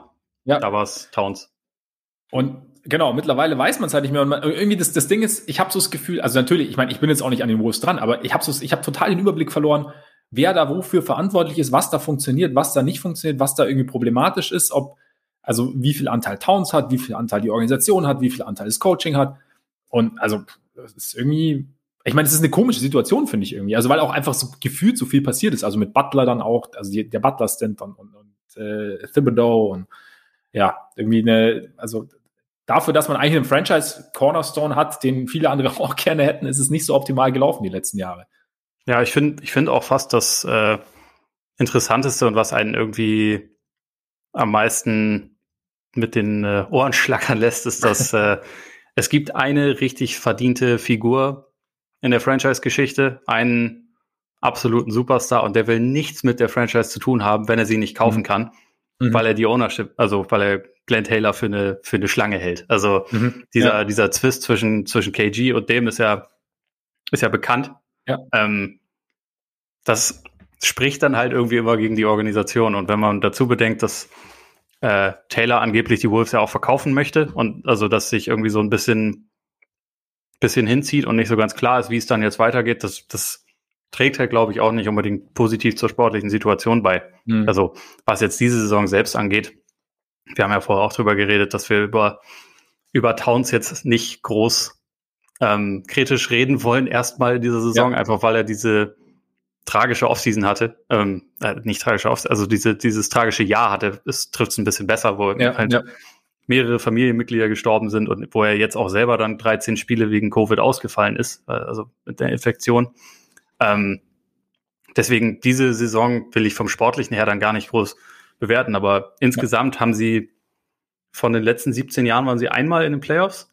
So, das ist halt keine neue Entwicklung, sondern das ist halt was, ja, was genau. sich irgendwie sehr Stimmt. zieht und das spricht halt dafür, dass es insgesamt in dieser Organisation einfach nicht passt. Und man tendiert dann leicht dazu, dass man sagt, das, halt, das stinkt halt eher vom Kopf her, als dass es irgendwie an anderen Faktoren liegt. Aber ich finde es auch von, von außen echt schwierig. Und deswegen bin ich auch skeptisch, dass sich das jetzt irgendwie dann durch so einen Coaching-Wechsel dann ganz easy fixen lässt, sondern dass mhm. es halt eher auch über die nächste Zeit noch echt ein interessantes, also eine komische Situation bleiben wird. Ja, irgendwie schon. Also da, ich meine, dafür sind auch schon zu viele Coaches gekommen und gegangen in den letzten Jahren, als dass man, ja. oder auch, auch, unterschiedliche Coaches, als dass man jetzt sagen könnte, okay, der Coach ist jetzt so das Finale Ding. Ich meine, klar, wenn jetzt, wenn jetzt einer, wenn jetzt Finch irgendwie eine gute Philosophie hat, die dann irgendwie auch zu den, zu den Spielern passt, die dann vielleicht auch Towns in eine bessere Situation noch bringt, offensiv, kann es natürlich schon irgendwie ein, ein, ein Stück weit was bringen. Aber ja, ist irgendwie, wie gesagt, ich, ich finde es einfach irgendwie eine komische Situation in, in, in Minnesota. Und ja, jetzt mal sehen, was auch, wie sich halt Edwards auch entwickelt. Ob er sich vom reinen Danker auch noch zum effizienten Spieler entwickeln kann, wer weiß. Ja. Vielleicht noch ganz kurz zu ihm, weil, ja. also, ich, ich finde ihn schon irgendwie interessant. Also, weil die Zahlen sind jetzt bisher natürlich nicht toll. Also, er punktet zwar relativ viel, aber sehr, sehr ineffizient. Aber ich finde, man mhm. hat irgendwie in, nach wie vor halt in jedem Spiel so mindestens eine Aktion, wo man denkt, das ist schon irgendwie ein sehr spannender Spieler. Also die Athletik ist halt Wahnsinn. Selbst für NBA-Verhältnisse sticht er, finde ich, halt echt heraus. Er hat, finde ich, auch so ein gewisses Charisma. Also mhm. wirkt irgendwie, ich weiß nicht, positiv. Das glaube ich, also das war also als hätte er ziemlich viel Spaß dran. Ja. Weiß ich, du, äh, ob du dich noch dran erinnerst, aber er hat ja irgendwie vor der Saison diesen Spruch gebracht, dass er eigentlich Basketball nicht guckt. Also, dass er da nicht ja, so viel genau. mit anfangen kann. Ja, ja. Weiß ich jetzt auch nicht, ob das vielleicht so ein bisschen Trollen war oder so, aber er wirkt jetzt nicht so, als wäre ihm das Spiel irgendwie nicht, nicht wichtig oder als wäre ihm mhm. das irgendwie egal, sondern ich finde, er wirkt halt so, schon sehr engagiert und auch, dass er nach dem Spiel halt gesagt hat, er hat zwar nicht die Statline von Nate Duncan zitiert, aber er hat gesagt, ähm, so, ja, die Aktion war ganz nett, aber ich hätte halt lieber gewonnen und so. Das spricht ja. für mich erstmal zumindest für die richtige Einstellung. Ja. Also ich, ich finde ihn bisher wirklich ja, interessant, auch wenn das noch kein, kein fertiger Basketballspieler ist. Er hat natürlich auch nicht die einfachste Situation, wie wir, wie wir gerade festgestellt haben. Eben, das stimmt, das stimmt. Ja, muss, muss mal genau hinschauen. Vielleicht können wir da auch mal beobachten. Wir können auch Spieler-Bandwagon gründen, vielleicht. Ja, oder eine brutale Rookie-Watch.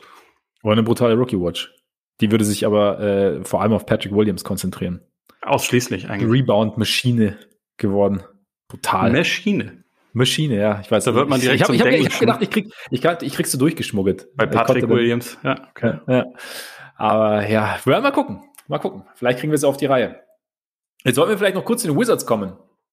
Ach ja, die gibt's auch noch. Die ja momentan alles, abgesehen von den Clippers, aus der Halle schießen, was da so kommt. Also Celtics, kein Problem. Nuggets, Lakers, fünf Folge einfach mal. Natür natürlich und äh, die mittlerweile natürlich äh, im Osten auch durchaus Playoff-Chancen haben. Du hast, ich habe schon gesagt, eingangs, dass du eine Kolumne drüber geschrieben hast, deswegen vielleicht lasse ich dir jetzt auch mal den Vortritt. Was hat sich denn so ganz groß verändert, verglichen mit dem doch eher überschaubaren Saisonstart in Washington? Ja, also ich glaube, zum einen haben, haben sich halt so ein paar Quoten ein bisschen wieder eingependelt, weil, also wir haben ja im Laufe der Saison schon oft darüber gesprochen, dass sie halt eine verheerende Defense hat, äh, haben und hatten. Und das ist jetzt auch nicht äh, immer noch nicht unbedingt so, dass das jetzt irgendwie die beste Defense der Liga wäre, auch wenn sie es in diesem fünf Spiele Stretch waren sie es. Aber egal. Ich glaube jetzt nicht, dass das irgendwie die, die dauerhafte Entwicklung war, aber sie hatten schon zum Start der Saison relativ viel Pech, wenn man so sieht, von wo sie Würfe erlaubt haben. Also sie haben die wenigsten Abschlüsse am Ring zum Beispiel erlaubt, was ja sehr gut ist und sehr viel aus der mhm. Mitteldistanz, was ja per se auch erstrebenswert sein könnte. ist jetzt halt die Frage, wenn die Leute da jeden Wurf aus der Mitteldistanz ganz offen nehmen, dann ist es vielleicht was anderes, aber äh, grundsätzlich ist das ja eigentlich ein Profil, was ganz gut ist. Ja. Und laut Cleaning the Glass war halt so die, die erwartete Wurfquote der Gegner war, hätte die beste sein sollen von allen Teams. Und das ist also mhm. gegnerische. Ne? Ja. Das heißt, eigentlich sehr positiv für die Defense. Und stattdessen, stattdessen war es halt Platz 22. Also die Leute haben quasi diese erwartete äh, Quote deutlich ausperformt. Also waren viel, viel okay. besser als das. Ja, und ja. das kann man dann nicht alles auf Pech schieben, aber ein bisschen halt vielleicht schon. Das hat sich in letzter Zeit so ein bisschen, glaube ich, gefangen und ich glaube, das mhm. hat halt vorher auch so ein bisschen in die Irre geführt, dass sie noch schlechter dastanden, als sie waren. Also teilweise vielleicht auch noch deutlich schlechter. Und dazu haben sich jetzt aber auch so ein paar andere Sachen noch gewandelt, zum Beispiel, dass Westbrook wirkt langsam doch wieder ein bisschen mehr wie Westbrook, also ein bisschen mhm gesünder, bisschen spritziger, was halt vor allem dazu führt, dass sich seine Wurfauswahl wieder ein bisschen verändert. Er nimmt jetzt wieder weniger Dreier, geht mehr zum Korb, wirft mehr aus der Mitteldistanz und das sind im Prinzip die Würfe, die er nehmen soll. Also er kann halt einfach keine, keine Dreier werfen konstant und deswegen ja. spricht das für ihn, wenn er das lässt. Also ich meine, wir haben ja letzte Saison auch darüber geredet, als er, als die äh, Rockets auf Microball umgeschaltet haben und er dann quasi nur noch innerhalb der Zone, ähm, ich meine innerhalb der Dreierlinie aktiv war, wie viel besser er dadurch wurde. Ja. Und so extrem ist es jetzt noch nicht, aber es geht zumindest in die richtige Richtung. Das ist halt gut. Ähm, Brooks hat die Starting Five verändert, Garrison Matthews reingenommen und Moritz Wagner. Ja, genau, stimmt, ja. Beide so eine gewisse Portion Toughness und Hustle mit reinbringen, wo man ja. aber auch, also bei der, auf der Center-Position ist halt eigentlich ein bisschen mehr Patchwork. Also die letzten Spiele hat jetzt Brooks regelmäßig im ersten Viertel schon äh, sowohl Wagner als auch Robin Lopez als auch Alex Len eingesetzt und er guckt halt irgendwie je nach Situation, mhm. wer da halt gerade irgendwie funktioniert.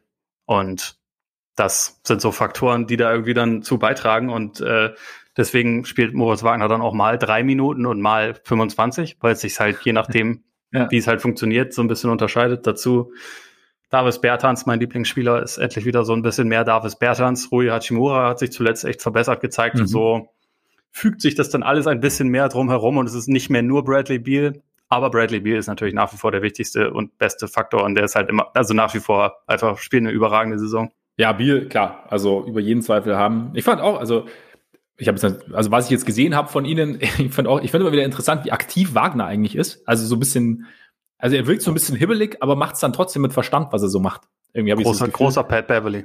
Ja, ganz genau. anderer Typ, aber er ist auch die ganze Zeit am Labern. Du hörst ihn immer, ja, genau, auch wenn er genau. auf der Bank sitzt ja. und ist irgendwie halt ein sehr hohes äh, Aktivitätsniveau. Absolut, absolut. In jeder Lebenslage quasi auf und rund um den Court. Und äh, ich meine, du hast ja auch in deiner Kolumne geschrieben, also man sieht's auch, er nimmt sehr, sehr gern Charges an und äh, ist da irgendwie, ist sich da auch irgendwie für nichts zu schade, ist irgendwie relativ smart unterwegs, so rund um, um, um den Korb. Und ähm, ja, sonst, ich habe auch so das Gefühl, und ich habe so den Eindruck, dass sie halt auch selber versuchen, also klar, der Dreier, ich meine, sie haben ja gute Schützen, aber halt auch wirklich gut Richtung Ring zu kommen, ne? Also gerade Westbrook hast du ja schon angesprochen, aber auch generell, dass halt, dass halt die Abschüsse in, in, in Ringnähe schon relativ wichtig sind. Teilweise, also gegen die Lakers gab es dann so Phasen, in denen die halt einfach nicht so gefallen sind, aber so grundsätzlich einfach so diesen, diesen Ansatz zu sagen, also entweder werfen wir von draußen oder wir ziehen halt richtig Richtung Zone. Ähm, ne? Also selbst Hachimura macht da irgendwie so ein bisschen mehr mit. Fand ich auch interessant, wie, dass er am Ende ja LeBron verteidigt hat, da ja. gegen die Lakers. Und das aber auch gar nicht, also gut, LeBron in solchen Situationen zu verteidigen ist sehr undankbar und so richtig gut kann man nicht aussehen, aber zumindest, also er hat's, es war jetzt keine, keine absolut mieses Mismatch und er war jetzt nicht komplett überfordert, sondern er hat, da, er hat, ihn, er hat ihn arbeiten lassen für seine Punkte, sagen wir es mal so. Genau, und das ist für ihn absolut ein Fortschritt und das hat ja. man halt in letzter Zeit irgendwie ein bisschen, bisschen mehr gesehen. Also, dass er da halt engagierter ist und sich auch besser, besser bewegt irgendwie. Ja. Also, das, das äh, unterscheidet sich schon von seiner ersten Saison auf jeden Fall. Ja. Und, und noch kurz äh, zu Wagner, weil du es halt auch gesagt hast mit dem am Ring abschließen. Also, man hat ihn ja irgendwie immer so als Stretch Five irgendwie auf dem Schirm, aber der genau, nimmt halt echt nicht viele Dreier. Also und dafür trifft er aber in Ringnähe aktuell 91 Prozent seiner Würfe, was, ja. was okay ist. Ja, ja. Solide, solide. Ja. Ich meine, nicht perfekt. Ja. nicht ja, vielleicht im wahrsten Sinne des Wortes, nicht ganz perfekt, ne? Das, aber, aber die Richtung stimmt. Ja. aber hast du denn so den Eindruck, dass das haltbar ist? Also, dass das, was wir jetzt sehen, eher die Wizards sind, als das, was wir so die ersten paar Wochen, Saisonwochen gesehen haben?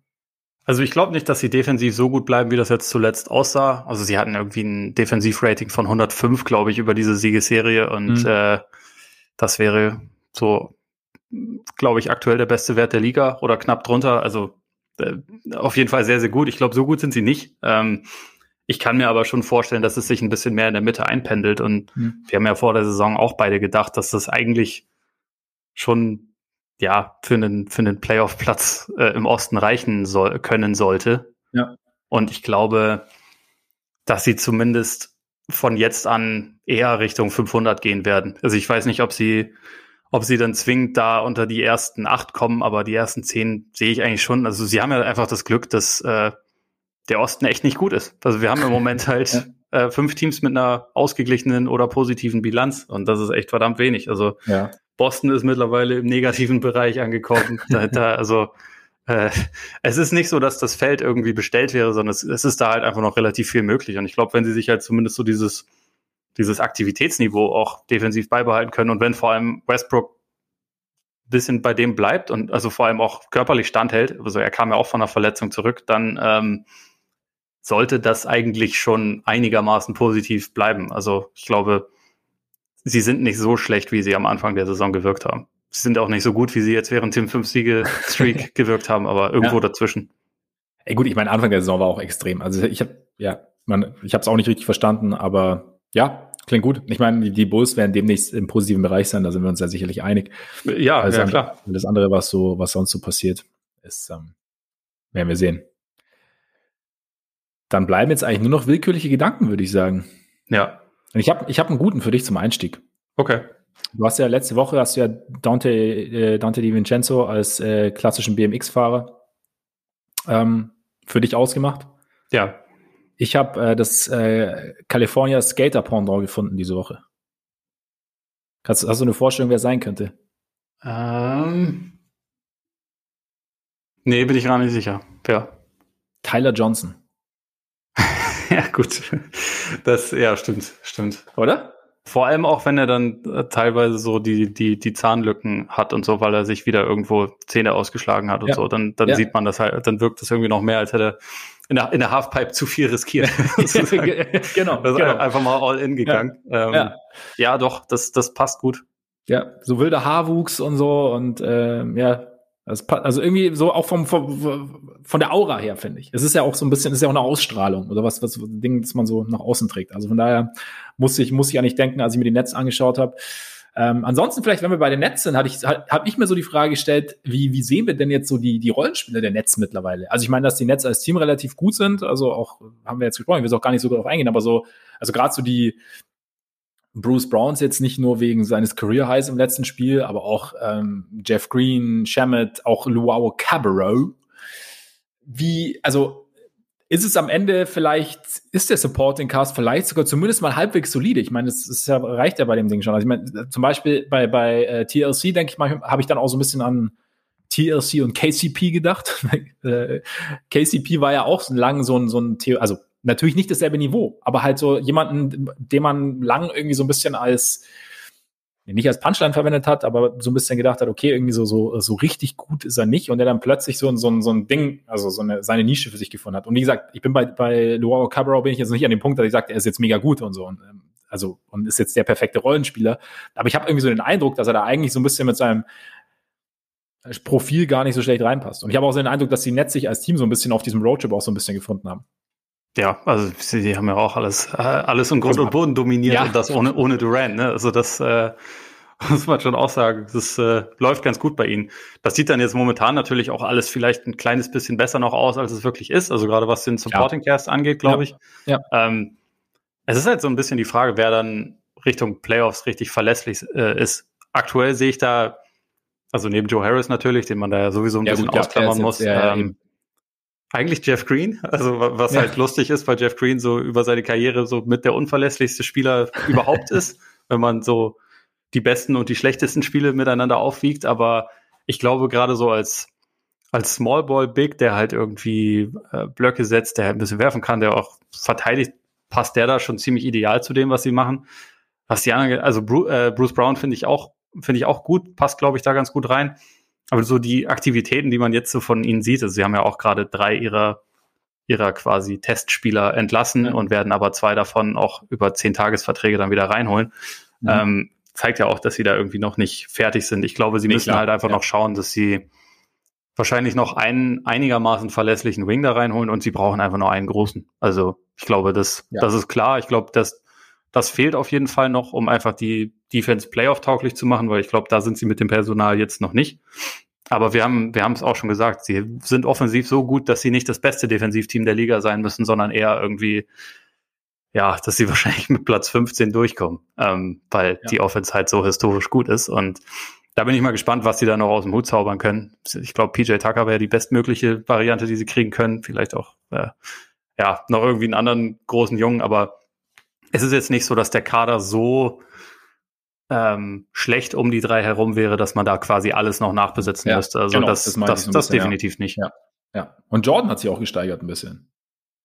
Ja, ja es, es, hilft, wenn du halt äh, so elitäres Playmaking an deiner Seite hast. Ich sehe ja. ich sehe in ihm jetzt noch nicht den Anker einer Playoff-Defense, aber ähm, er schafft es, glaube ich, in der, in dem Szenario schon ganz gut auszusehen. Klar. Ja, finde ich auch. Ist auch gut, wenn dein einziger Konkurrent weg ist. Es gibt so eine, eine, gewisse Ruhe in deinem Spiel, ne? Ja, genau. Ich, ja. glaube, ich glaube, ich glaube ja. das entspannt ein. Ja, das hilft, das hilft. Ja. Ich habe diesmal, ja, ich habe etwas, etwas äh, kleineres, aber nochmal zurück zu dem Anthony Edwards Dank. Mhm. Punkt eins. Aaron Baines war in der Nähe, aber er war nicht derjenige, über den gedankt wurde. Und also wir wissen viel über Aaron Baines in seiner Karriere, dass er eigentlich nie diesen Kontakt gescheut hat und deswegen auch schon auf acht Millionen Postern gelandet ist. Ja. Findest du es gut, dass er in der Nähe war, um Jutta Watanabe danach aufzuhelfen oder ihn vielleicht auch in die Unterwelt zu begleiten, weil er halt einfach die Erfahrung hat? Ich, ich glaube, es ist schon gut, in solchen Momenten jemand an deiner Seite zu haben, der das auch schon mal durchgemacht hat. Und ähm, ich meine, ich finde es für Watanabe fand ich es gar nicht so schlimm, weil keine Ahnung, ich meine, er ist jetzt auch nicht der Größte. Es ist wie damals so ein bisschen, und nicht ganz so extrem, wie, da, ähm, wie Brandon Knight gegen die Andre Jordan. Nee. Da, da, die, da, da sind ja die größten Unterschiede ganz anders gewesen. Ja, aber trotzdem ist es halt ein Spieler, den du jetzt normal, es ist jetzt eben nicht dieses Ding, also er ist kein Center. Es ist jetzt nicht ja, so, ja, weißt du, so, also über den Center zu danken ist halt so das, also gerade als, als Flü, als Wing oder als, als Guard ist halt so, ja, dann bist du halt, ne? Aber ja. so fand ich es jetzt, also, aber ich glaube schon, dass es so, so, so moralischer Beistand ist auf jeden Fall gut in so einem Moment. Also von jemandem, der eben diese Situation für sich auch kennt. Und noch extremer kennt auch, weil eben Center. Ja. Also von daher, finde ich, kann ich, kann ich nachvollziehen. Und findest du, es sollte überwiegen, dass man Watanabe quasi dazu, äh, ja, dafür lobt, dass er es überhaupt versucht hat zu contesten oder soll man darauf hinweisen, dass er ja auch vielleicht einfach ein bisschen zu spät rotiert hat und dass deswegen jetzt nicht unbedingt eine gelungene Defensivaktion war, abgesehen davon, dass über ihn gedankt wurde mit einer äh, selten gesehenen Brutalität. Ich bin immer, ich bin immer dafür, das Negative auszusehen. Also von daher verdammt ja, mies. Ich weiß. Nein, äh, genau. Ich. ich finde, äh, ich finde, ich finde Contesten finde ich generell, solange es jetzt nicht gefährlich ist, was ja in dem Fall jetzt, also ich meine, es gab dann die Kollision, aber ich finde Contesten ich finde es gut, wenn ein Spieler das Poster nicht scheut, also als ja. am, am Receiving End des Posters sozusagen. Also von daher ist es, würde ich das eher als äh, löblich. Ich meine, die defensive Rotationen werden regelmäßig verschlafen. Jetzt nicht von Zach Levine, aber von anderen Spielern. Und, äh, ich ich finde es auch sehr gut, dass er den ja. Dank nicht verhindert hat, weil ich habe mich schon sehr gefreut über den Dank. Ja, eben, eben. Also von daher er hat eigentlich alles richtig gemacht. Er hat es versucht, ja. hat es nicht verhindert. So, denn wir hatten alle haben den Dank und er irgendwie, ja, also ich finde es okay. Äh, um mal ganz kurz an die Dreierlinie zu gehen, äh, ich habe äh, was gelesen, äh, Kelly Oubre, also ähm, seit Februar haben 25 Spieler mindestens 25 Dreier getroffen. Ähm, und einer davon ist Kelly Oubre, der im Februar 46,3 Prozent seiner Dreier trifft. Siehst du mal. Das ist krass, oder? Ja. Es konnte nicht so schlimm weitergehen, wie es angefangen hat. Es wird nee. auch nicht so gut weitergehen, wie es jetzt im Februar war, aber irgendwo in der Mitte liegt die Wahrheit. Denke ich auch, denke ich auch. So, wenn es über die Saison dann irgendwie bei 34 Prozent ist, dann ist es ungefähr sein, sein Career-Niveau und dann ist gut. Ja, dann ist alles okay. Ähm, ansonsten äh, interessant finde ich die Backcuts der Blazers, finde ich immer ganz geil, wenn ähm, irgendwie so Jones Jr. oder auch äh, Nasir Little so ein bisschen die Baseline entlang cutten und dann den LU-Pass von Dame bekommen, der eigentlich so Richtung Dreierlinie steht, finde ich, äh, ist mal ganz nett anzuschauen. Und dann habe ich mich noch gefragt, beim Spiel Clippers gegen Nets hat unser Freund Patrick Beverly, hat er natürlich von Anfang an sich zur Aufgabe gemacht, James Harden krass unter Druck zu setzen, hat es dann ein paar Minuten gemacht und dann war es auch irgendwie wieder vorbei. Und dann habe ich mich eigentlich gefragt, was so diese überaggressive Point of Attack Defense für so am Anfang eines Spiels, was der Sinn dahinter ist. Ob es wirklich nur der Sinn ist, irgendwie irgendwas zu demonstrieren oder ob das irgendwie wirklich einen nachhaltigeren Gedanken im Hintergrund hat. Ja, ich stelle mir immer vor, dass sowas vielleicht bei, bei Rookies einen äh, Einfluss hat, bei jemandem, der dann jetzt irgendwie bei seinem achten und neunten All-Star-Game dabei ist, wie James Harden dem ist es, glaube ich, vollkommen egal, ob dann Patrick Beverly abzappelt. Also das Einzige, ja. wo, wovor der sich dann, glaube ich, Sorge macht, ist, dass Patrick Beverly irgendwas Asoziales macht und versucht, ihn zu verletzen. ja. Was er halt nun mal schon das eine oder andere Mal getan hat in seiner Karriere. Da macht man sich dann vielleicht Sorgen, aber dass er ihn verteidigt und dabei anschreit, ich glaube nicht, dass ihn das wahnsinnig beeinträchtigt in ja. seinem Spiel. James Harden ist ja dann auch eher der Stoiker dann in solchen Situationen. Auch wenn sie kurz aneinander geraten sind nach einem Foul von, von Beverly. Zu um, Recht. Manchmal kann man ja auch dann mal machen, aber. Ja, ja. Also ich glaube halt schon, dass es halt dieses, ich versuche in deinen Kopf reinzukommen und dich einzuschüchtern, ja. aber man muss ja auch dazu sagen, dass da, ich glaube, die Möglichkeiten für diese Psychospielchen sind nicht mehr so ausgeprägt, weil man heutzutage auch leicht für einmal in die falsche Richtung niesen technisches Foul bekommt. Und dann Stimmt. ist es halt, also läuft es halt darauf hinaus, dass es nicht so wahnsinnig großen Impact hat. Ja, das stimmt. Das stimmt. Sonst, weiß nicht, hast du noch was? Nee. Dann möchte ich noch kurz auf die Mimik von Bradley Beal hinweisen, die einfach irgendwie in jeder Situation genau das ausdrückt, was gerade passiert. das, das stimmt. Das, ja, das sind er und Josh Hart die besten, ja. was, die, was so diese, diese Visagen angeht. Das ist echt krass. Also, oder scheiße, du müsstest das Spiel nicht angucken, du wüsstest genau, wie es für die Wizards läuft. Also, wenn du nur, nur Beal anschaust, dann, das ist, äh, finde ich, finde ich sehr beeindruckend. Sehr guter Punkt, ja. Ja. Und äh, damit hätten wir es für diese Woche. Absolut. Hast du noch irgendwas zu Zach Levine zu sagen? Nee, ich, ich habe jetzt genug. Schade. Ich nehme nehm diese, gesagt. Ich nehme diese Woche auch kein Jim Boylan Timeout am Ende, wenn alles schon gelaufen ist. Ich lasse Danke es. dir. Sehr gerne, sehr gerne. Ja, Freunde, und äh, wir danken euch für die Aufmerksamkeit, fürs Zuhören. Schön, dass ihr dabei wart und für all diejenigen, die's, die vielleicht zum ersten Mal dabei sind, natürlich noch der Hinweis, dass ihr uns gerne abonnieren könnt. Den Hinweis geben wir jede Woche, aber er ist auch einfach verdammt gut, denn uns gibt es nämlich sowohl bei Apple Podcasts, wo ihr uns gerne Rezensionen hinterlassen könnt, als auch bei Spotify und bei dieser. Gleichzeitig könnt ihr uns folgen bei Twitter, bei Instagram, Facebook und natürlich auf unserer Patreon-Seite vorbeischauen, wenn ihr Lust habt. Wie gesagt, da gibt's äh, ein krasses Ausdauerformat. Ich weiß gar nicht, ich will, ich weiß gar nicht, ob so krass wird. Also jetzt nicht zu viele Erwartungen schüren und am Ende sind alle enttäuscht. Glaube ich zwar nicht, aber man weiß ja nie.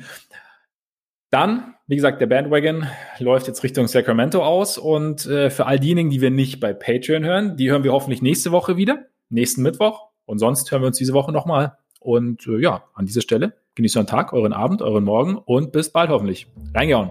Reingehauen.